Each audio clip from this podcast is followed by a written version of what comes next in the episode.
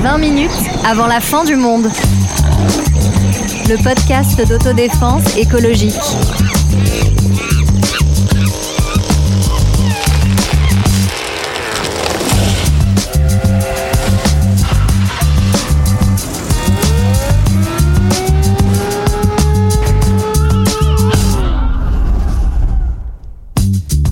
Bonjour, bonjour. Les Françaises et les Français sont-ils pour ou contre l'écologie, la viande, le nucléaire, les déchets plastiques, la pollution, les alligators domestiques, les fourchettes à deux dents?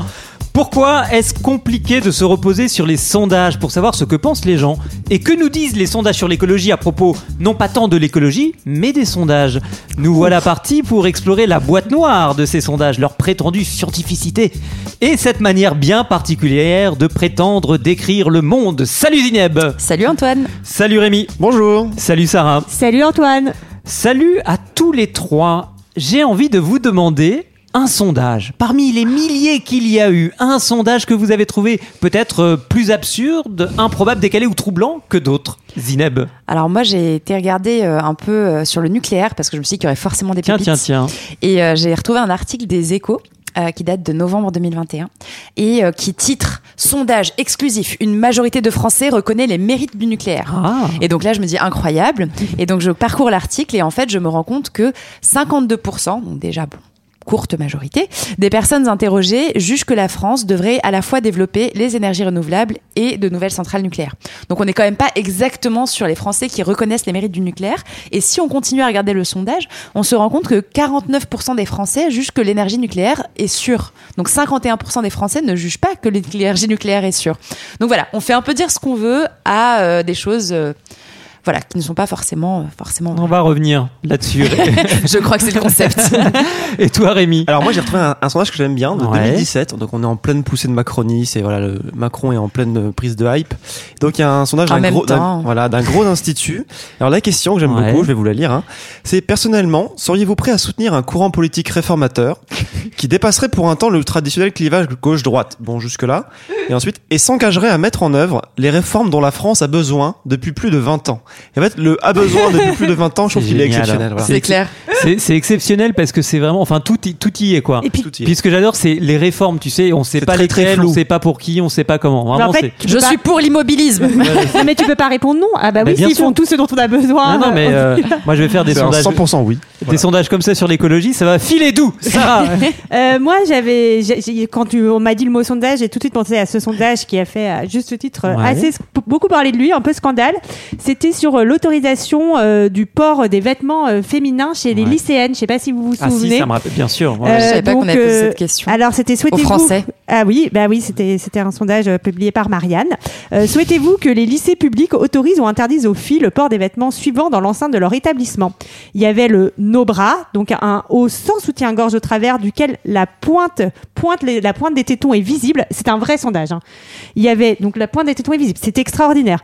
Un haut avec décolleté plongeant, crop top, donc un t-shirt qui laisse apparaître le nombril Ouais. ou un t-shirt ou des bardeurs laissant apparaître les bretelles du soutien-gorge. Et là, vraiment, t'as envie de leur dire déjà de quoi je me mêle et vraiment, les Français ont que ça à foutre de répondre à ce genre de questions. C'était, euh, voilà, un beau sondage. Je me souviens un grand des, intérêt. ouais, je me souviens des commentaires. Enfin, parce que tout ça, en plus, euh, on va y revenir, mais les sondages donnent lieu à, des- à des commentaires sur les Bien sondages. hein. Les sondages sont prises, euh, sont pris, pardon, plutôt d'ailleurs dans une machine, et euh, il y a ce côté commentaire, et donc on finit par commenter, euh, voilà, les, les no De bras, grands débats. Sachez voilà. les bretelles des adolescentes deviennent Ah, un vrai sujet. Mais sachez que 78% des Français sont d'accord pour que les bretelles des lycéennes apparaissent sous leur Ah, débardeur. Nous sommes sauvés. Nous sommes sauvés. Les sondages, mon préféré, l'un des sondages que j'aime beaucoup. Alors moi, ça nous téléporte dans le temps. On voyage vers les années 30. Hein. Euh, c'est Ça m'a l'air bonne ambiance, Voilà, bonne ambiance. Bah tu fais bien de le dire, Zineb. On est en 1938. euh, puisqu'une c'était un bon moment. Ouais, voilà, un bon moment puisqu'une question est posée. Alors c'est vraiment le, le début des sondages. hein. Ils ont été élaborés aux États-Unis dans les années 30. Ils se diffusent un peu plus tardivement en France. Mais il y a l'IFOP qui pose une question sur les accords de Munich. Alors c'était quoi ce truc? C'était des accords qui euh, entérinaient l'annexion des territoires tchèques euh, des Sudètes par le régime nazi. Et euh, 57% des Français, selon ce sondage, approuvaient euh, les accords, alors qu'ils avaient été approuvés par 87% des parlementaires. Mais ce qui est intéressant, enfin, ce qui est marrant, c'est que j'ai pas l'impression qu'on nous ait demandé euh, si on approuvait euh, l'annexion de l'Ukraine euh, par euh, la Russie là aujourd'hui. On, on va plus aussi loin, j'ai l'impression. On a reculé. Non, et, ce qui est drôle aussi, c'est que c'est- c'est un des premiers sondages en fait. Et en fait, déjà, il est, il est problématique parce qu'en fait, il y avait une deuxième question qui était pensez-vous que la France et l'Angleterre doivent désormais résister à toute nouvelle exigence d'Hitler, de Hitler? Et là, 70% des gens répondent oui. Donc, on a l'impression dans le premier chiffre que tu as Ouais. cité que les gens étaient très Mhm. pacifistes et on tout à Hitler. Et en fait, c'est beaucoup plus compliqué que ça. Et ouais, et euh, les, les sondages se développent ensuite dans les années euh, euh, 1900, euh, bah voilà, à partir des années 50-60, euh, ça se commence, hein, on commence un peu à rapprocher les sondages, comme si les sondages étaient équivalents à l'opinion publique. Il y a un sondage qui dit que, c'est l'opinion publique qui pense que. Alors quelles sont les, les grandes lignes de cette évolution Si on voilà, on voyage, on aime faire ça dans 20 minutes avant la fin du monde, voyager dans le temps. Sarah, t'es à bord pour ce petit voyage dans le temps. Bah moi déjà ce que je trouve hyper intéressant c'est que quand on parle des sondages on parle des instituts de sondage un institut Ouais, ça, t'as c'est- raison. Ouais, c'est c'est vrai, ça. solennel c'est c'est scientifique C'est sérieux, euh, c'est très sérieux C'est impartial. et, et c'est impartial Ouais, surtout vu. exactement alors que ben, les instituts de sondage en fait ce sont tout simplement euh, des entreprises et elles cherchent à faire du profit c'est pas grave elles ont le droit C'est pas une injure. Hein. exactement tout à fait on peut, on peut J'aime bien qu'on insiste lourdement sur le sujet. et donc, un sondage est un produit commercial. En fait, ce sont vraiment, ce sont des sociétés d'études marketing euh, et elles répondent aux commandes des entreprises qui veulent connaître l'opinion euh, sur leur stratégie, sur leur image et peut-être un peu manipuler cette opinion pour euh, arriver à certaines fins aussi parfois. Alors moi, peut-être que je suis la seule que ça choque, mais j'ai appris à l'occasion de la préparation de cet épisode que, par exemple, l'IFOP a été détenue euh, pendant euh, très longtemps à 75% par Laurence Parisot, alors qu'elle était présidente du MEDEF et qu'elle a été vice-présidente de l'IFOP jusqu'en 2016 où elle a cédé ce capital à, bref, à une autre famille. Donc c'est quand même assez, Oui, assez, assez, surprenant. Et c'est vrai que du coup, euh, bah, ces sondages-là, ils sont finalement une toute petite partie du chiffre d'affaires en fait des instituts de sondage. C'est pas du tout euh, sur ça que les instituts de sondage se font leur beurre. Ils se font leur beurre sur des études de marché, de mes études marketing qui vont vendre à des entreprises privées et qui vont rester, euh, bah, pour le coup, confidentielles. Et, et tu te parlais de, de grandes évolutions, il y a aussi des évolutions de méthode. Alors parce qu'effectivement, il y a eu euh, longtemps les appels téléphoniques avec des sélections d'échantillons euh, tirés aléatoire- aléatoirement, etc. Et avec l'arrivée d'Internet, en fait, ça, ça a massifié les possibilités de, de tester entre guillemets avec des panels qui sont déjà constitués, que tu vas faire des, tu vas faire des questionnaires auto-administrés en ligne. Et ça, ça va avec ce que tu disais tout à l'heure sur le côté euh, faire du profit en fait. Ça va beaucoup plus vite, c'est beaucoup plus rentable de demander à des gens sur Internet de, de cliquer euh, à la suite sur plein de, de questions que d'appeler patiemment au téléphone euh, des milliers de personnes pour avoir un échantillon euh, très représentatif. Puis ça exclut aussi tous les gens, enfin la question de la fracture numérique Mm. en fait, tous les gens qui n'ont pas forcément accès à Internet et du coup qui vont être de fait exclus, euh, exclus de ces, de ces sondages-là. Il y a une euh, enquête de, du journaliste Luc Bronner dans Le Monde sur la fabrique opaque des sondages, où il raconte bien en fait euh, le, tous les problèmes liés à cette euh, évolution très récente euh, dans les sondages. Sur Internet, ouais, exactement. Donc lui, il explique qu'en très peu de temps, j'ai plus le, le chiffre, le nombre de jours en tête, il va répondre à, à Six 200. semaines. Oui, parce qu'il a, joué- a le jeu Exactement. comme si lui voulait être rémunéré pour faire les sondages. Exactement, parce qu'aujourd'hui on rémunère, alors c'est souvent rien, hein, c'est 1 ou 2 euros symboliques, euh, mais en tout cas lui a répondu à 200 sondages en se faisant passer par, sur plein d'identités différentes, donc pour montrer que ça c'est très problématique, en fait n'importe qui peut aller s'inscrire sous n'importe quel nom, euh, n'importe quel âge, euh, n'importe quel sexe, enfin ce n'est absolument pas euh, vérifié pour répondre à des questions sur ses habitudes alimentaires, vestimentaires, politiques, sur la santé, la voiture, les chats, enfin tout ce qu'on veut. Et donc On adore les chats. et donc ces Ah panels, on aime, on aime les chats. Ces panels de consommateurs, euh, ils sont recrutés donc sans aucun contrôle ou euh, sans aucune régulation. Et euh, voilà, et comme je disais, on peut aller s'inscrire. euh, ben, n'importe qui peut aller s'inscrire sur ces panels qui sont cités, qui sont décrits comme des panels low cost. Et euh, l'autre grande tendance, c'est qu'il y a de plus en plus euh, de sondages. Si on prend par exemple les sondages de l'élection présidentielle, alors là c'est l'explosion. euh, C'est exponentiel quasiment. Non, Ouais. en fait, effectivement, c'est ceux qui sont peut-être le plus le plus contrôlés, puisqu'il y a la commission des sondages qui, qui régule tout ça. Et alors, effectivement, les chiffres que j'ai trouvés, c'est en 81, on a 11 sondages pour l'élection présidentielle de, de Mitterrand, et on a euh, en 2017 560. Donc, on voit clairement qu'il y a une tendance euh, énorme, à tel point qu'en là en 2022, on peut même se demander si les sondages ont vraiment pris une importance telle que beaucoup d'électeurs se sont pas déterminés au premier tour en fonction des sondages, donc le fameux vote quel est le candidat devant les sondages, et si on n'arrive pas à une espèce de, vraiment de pollution de la démocratie par cet outil-là, quoi. Et euh, ce qu'on essaie de- de décrire dans cet épisode, c'est la dimension artificielle des sondages pour dire ce que les Français pensent ou ne pensent pas à propos de tas de trucs et de l'écologie en particulier. Et derrière cette idée, c'est quand même celle à déconstruire de l'opinion publique. Alors pour ça, il y a un article euh, d'un sociologue français qui s'appelle Pierre Bourdieu. Alors c'est tiré d'une conférence et c'est un article publié en 1973 euh, qui a un titre euh, assez clair hein, qui s'appelle L'opinion publique n'existe pas et qui nous permet aussi de comprendre un peu le problème qu'il y a derrière les sondages d'opinion. Bah déjà, la première chose, donc au-delà de, ce qu'on a dit avant, c'est que en fait aujourd'hui on ne sait plus qui répond vraiment aux sondages, donc c'est déjà extrêmement problématique en termes de, de représentativité. Et aujourd'hui, c'est aussi que les sondages, enfin depuis toujours, d'accord, d'ailleurs, ils sont subordonnés au contexte politique et à des Eh intérêts politiques. Quand je vous donne l'exemple du sondage sur euh, le- les vêtements des, des femmes, pourquoi on fait un sondage là-dessus? Et oui, bah, par exemple, aujourd'hui, on va avoir plein de sondages sur euh, sur l'islam, sur euh, L'immigration. sur l'immigration, et donc ça répond à un contexte, à des intérêts politiques, et c'est à différencier finalement de la question de, de la recherche, de la question d'un questionnement scientifique qui ne vise pas à refléter une demande sociale à un moment, mais euh, d'aller euh, voilà d'aller construire une question scientifique et d'essayer d'aller y répondre. Oui, enfin on peut dire, alors, euh, j'aime beaucoup Bourdieu, mais on peut aussi dire que ces effets de, de faire parler le peuple par divers moyens, ça existait bien avant les sondages. Hein, donc euh, on peut même se demander si le sondage c'est pas un peu mieux que ce qu'il y avait avant. Alors qu'est-ce qu'il y avait justement avant alors avant, par exemple, au Moyen Âge, il y avait ce qu'on appelait la réputation. Donc c'est-à-dire que dans les procès, tu essayais de savoir un peu quelle était la réputation d'une personne pour peser plus ou moins dans le procès. Ensuite, tu as eu, euh, t'as eu au 19e siècle, tu les, les préfets de police, par exemple, tu vois, les, qui dans les essayer de refaire remonter via des informateurs dans les dans les préfectures euh, ce que pensaient les gens, etc., pour essayer de comprendre un petit peu quel était l'état de de la température du pays.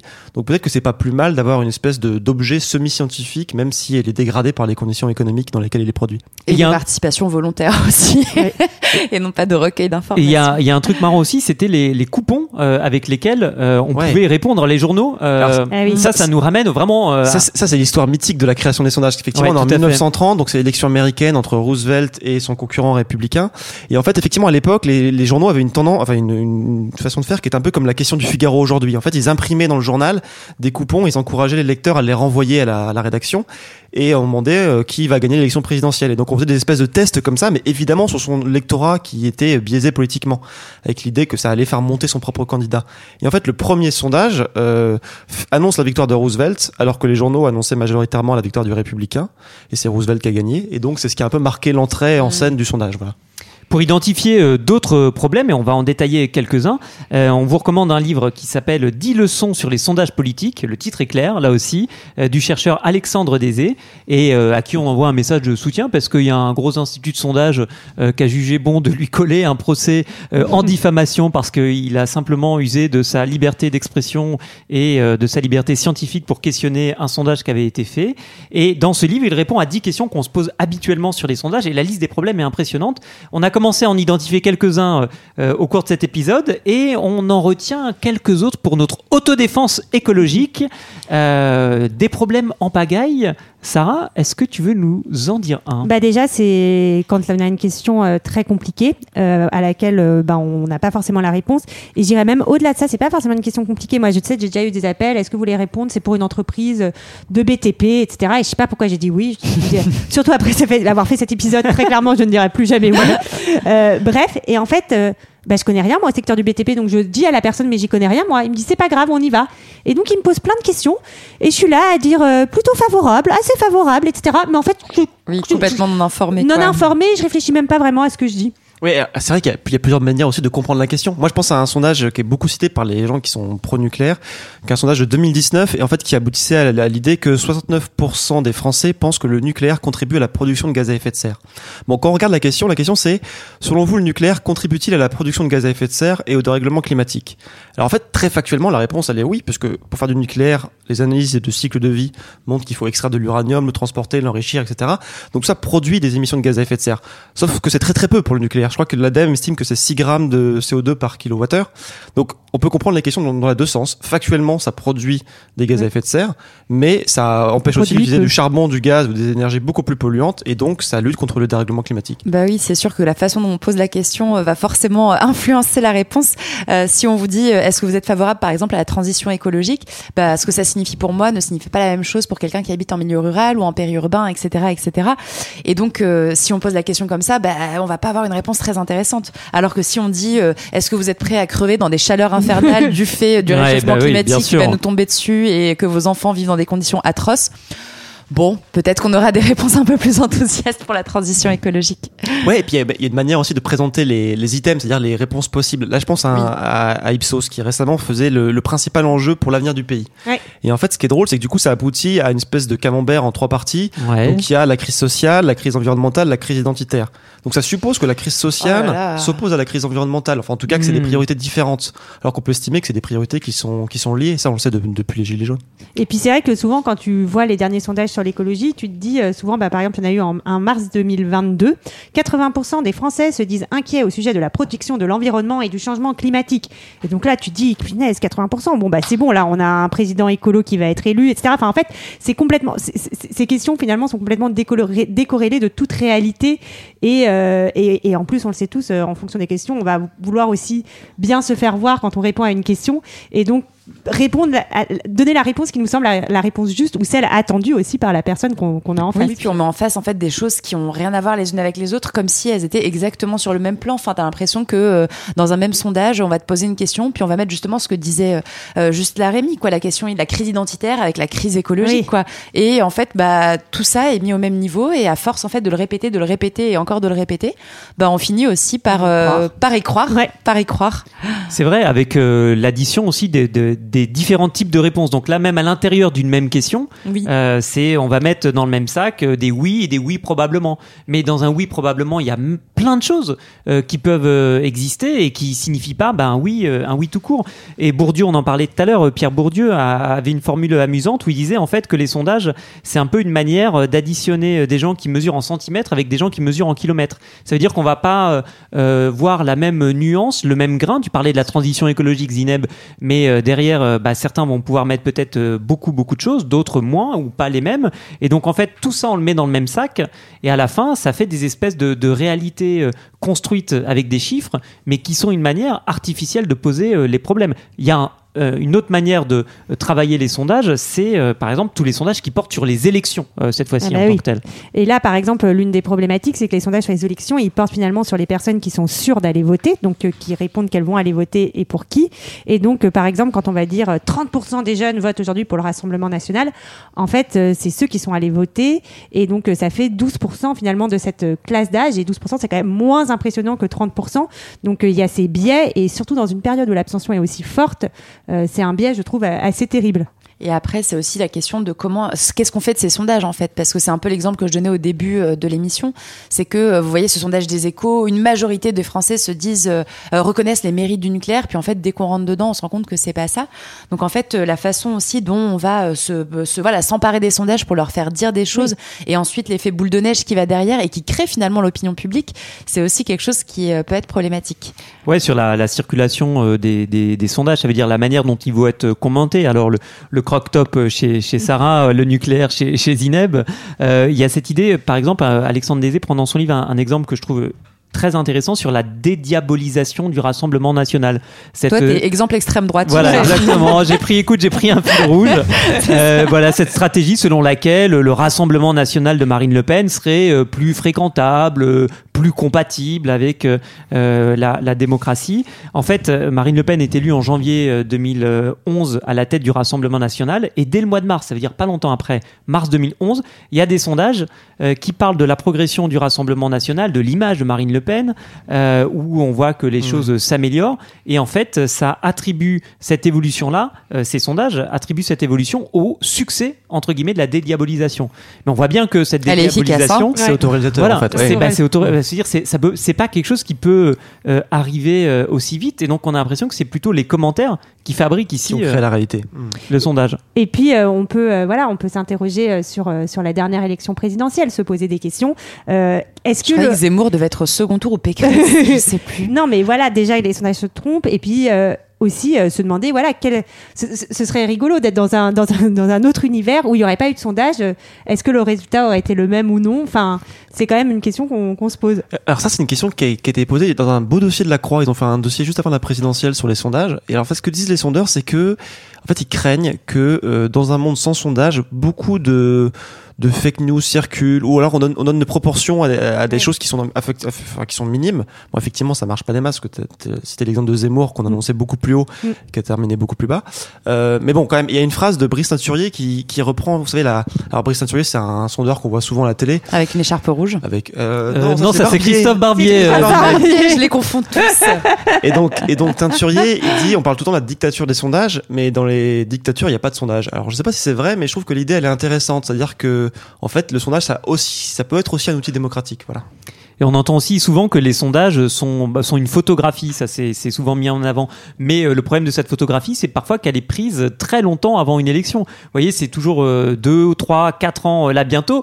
Tenez-vous prêts, euh, on peut en prendre le pari autour de la table. Ouais. Vous allez voir dans quelques temps des sondages testés sur l'élection présidentielle de 2027. Bah, qui pour remplacer Macron en 2027, par Ah exemple, beau c'est- sondage. bah, exactement. Et puis avec des gens qui seront testés. Alors on va tester au second tour des gens qui ne sont pas encore candidats dans une élection qui n'a pas eu lieu, dont on ne sait pas s'ils seront ou pas candidats. Donc en fait, il y, y a quand même quelque chose. Voilà, de, c'est des, des, des fictions qui fabriquent, euh, qui fabriquent des fictions. Mais sans doute quelqu'un qui va entreprendre les réformes dont la France a vraiment besoin depuis 20 ans. Ça, ça, Ah, ça fait pas de doute. Les réformes, les vraies réformes. Et vous l'aurez compris, il y a 20 minutes avant la fin du monde, on se méfie des boules de cristal ou des boules sondagières. En tout cas, pour libérer l'écologie de la tutelle euh, des sondages, non pas la dictature euh, auquel faisait, à laquelle faisait réfé- référence Rémi, mais en tout cas de pas tomber dans une tentation de s'appuyer sur les sondages pour savoir quelle écologie politique construire dans les, euh, j'allais dire les années, mais c'est beaucoup trop court, euh, les semaines, les mois euh, qui viennent. Merci beaucoup à tous. Merci, Merci. beaucoup. À la Salut, prochaine. À la prochaine.